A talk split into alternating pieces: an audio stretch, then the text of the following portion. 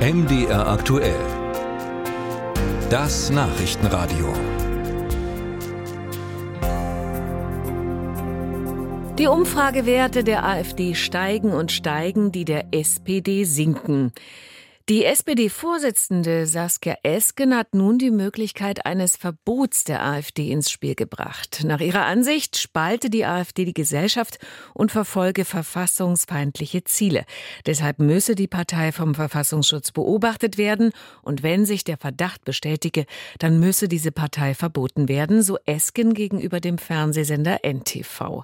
Welche Kriterien in Deutschland gelten, um eine Partei verbieten zu können, darüber habe ich mit dem Verfassungsschutz Verfassungsrechtler Professor Volker Böhme-Nessler von der Uni Oldenburg gesprochen. Professor Böhme-Nessler, ist Saskia Esken einfach verzweifelt oder gibt es tatsächlich Anhaltspunkte dafür, dass ein Verbotsverfahren gegen die AfD erfolgreich sein könnte? Also ich teile eher Ihren Eindruck, dass Frau äh, Esken verzweifelt ist. Es ist politisch unglaublich unklug zu diskutieren, ob man die AfD verbieten will oder nicht. Ähm, ich verstehe das inhaltlich. Ich bin kein Freund der AfD. Die AfD hat auch Inhalte, die äh, tatsächlich auch verfassungswidrig sind. Also insofern verstehe ich das. Ähm, aber man kann nicht eine Partei, die zwischen 20 und 30 Prozent Zustimmung hat, je nachdem, in welchem Bundesland man ist, man kann eine Partei nicht, die derartig äh, große Zustimmung hat, einfach verbieten. Das ist politisch erschreckend, finde ich, und ein Zeichen von Verzweiflung und es ist unklug. Aber schlimmer noch, und äh, das ist ja dann auch der, der Punkt, um den es dann auch noch geht, es wird nicht gehen. Wer kann überhaupt einen Verbotsantrag gegenüber einer Partei stellen? Jeder Bürger? Nein, nein, auch das ist äh, sehr begrenzt. Das ist genau vorgeschrieben vom Grundgesetz. Die Bundesregierung kann einen Antrag stellen, der Bundestag kann einen Antrag stellen und der Bundesrat. Sonst kann niemand einen Antrag stellen. Das letzte Parteiverbot in Deutschland liegt fast 70 Jahre zurück. 1956 wurde die KPD verboten. Ja. Seitdem gab es kein erfolgreiches Verbotsverfahren mehr. Liegen die Hürden absichtlich ziemlich hoch für ein Parteiverbot? Ja, die Hürden liegen sehr hoch für ein Parteiverbot und das hat das Grundgesetz auch mit Absicht festgelegt. Das Grundgesetz will, dass in der Demokratie politisch diskutiert wird, äh, dass auch die unmöglichsten Ansichten politisch diskutiert werden und dann entscheidet der Wähler. Das Grundgesetz will eigentlich nicht, dass äh, Parteien ihre Konkurrenz äh, verbieten lassen können.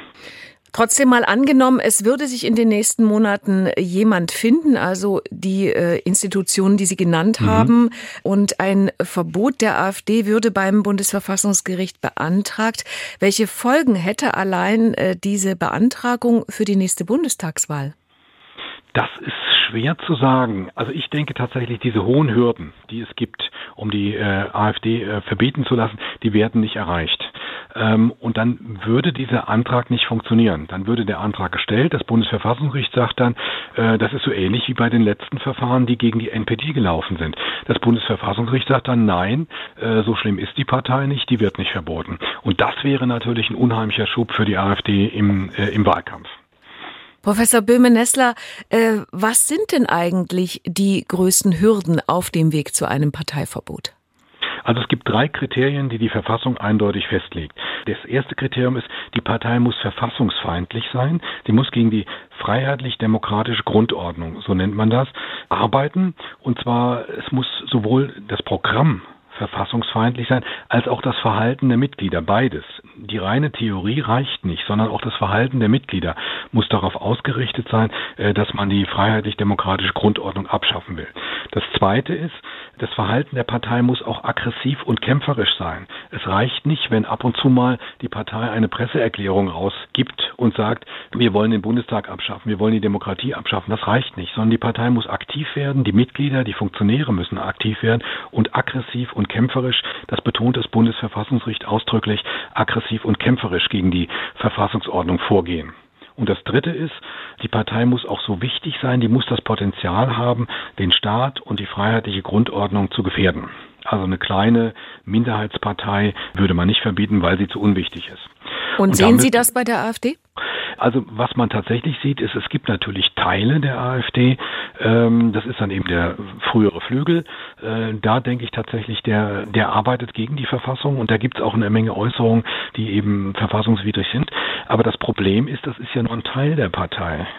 Ähm, und insgesamt äh, habe ich da meine Zweifel, ob die Partei das Kriterium aggressiv, kämpferisch, die Grundordnung bekämpfen, ob das Kriterium wirklich erfüllt wird. Also unterm Strich würde ich sagen, das reicht nicht. Das reicht bei weitem nicht. Ähm, ähm, also das Verhalten der AfD, die Inhalte der AfD, die die im Augenblick haben, die reichen bei weitem nicht für ein Verbot.